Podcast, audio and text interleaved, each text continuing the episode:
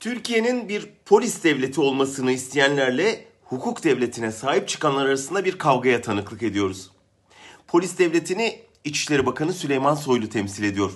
Hukuk devletini Anayasa Mahkemesi Başkanı Zühtü Aslan. Aslında argümanları çok klasik. İçişleri Bakanı güvenlik ihtiyacının hukuktan önce geldiğine inanıyor. Mart ayında Yüksek Mahkeme polisin fişleme yetkisini iptal edince Bakan Süleyman Soylu mahkemenin bazı kararları Türkiye'ye değil Norveç'e ait kararlar demişti. Norveç'in etrafında İran, Suriye yoktu ki orada 15 Temmuz olmamış, terör tehdidi yaşanmamıştı.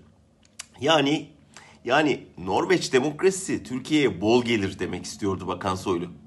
Eh komşuları da değişmeyeceğine göre Türkiye ilelebet bir polis devleti olarak kalmak zorundaydı.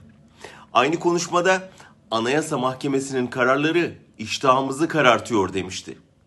Neyin iştahını olduğunu hemen anladık tabii. Son tartışma ise karayollarında toplantı ve gösteri yürüyüşü yasağından kaynaklandı. Hükümetin koyduğu yasağa Anayasa Mahkemesi karşı çıktı. Bakan Soylu bu kez de sokağa çık da görelim tadında bir açıklamayla mahkeme başkanını hedef aldı. Anayasa Mahkemesi Başkanı ise Soylu'yu okuduğunu anlamamakla suçladı. Üslubunu eleştirdi.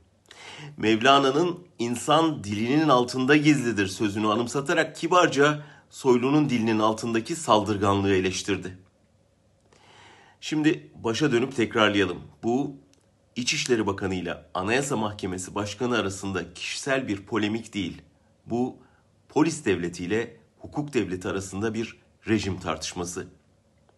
Eğer Aslan'ın savunduğu hukuk devleti Soylu'nun iştahına yenilirse asıl o zaman ne Anayasa Mahkemesi Başkanı ne yandaş olmayan herhangi biri özgürce sokağa çıkabilir. Madem dünya Türkiye'yi kıskanıyor, Norveç'te kimin ne hakkı varsa aynısını Türkiye halkı için istiyoruz.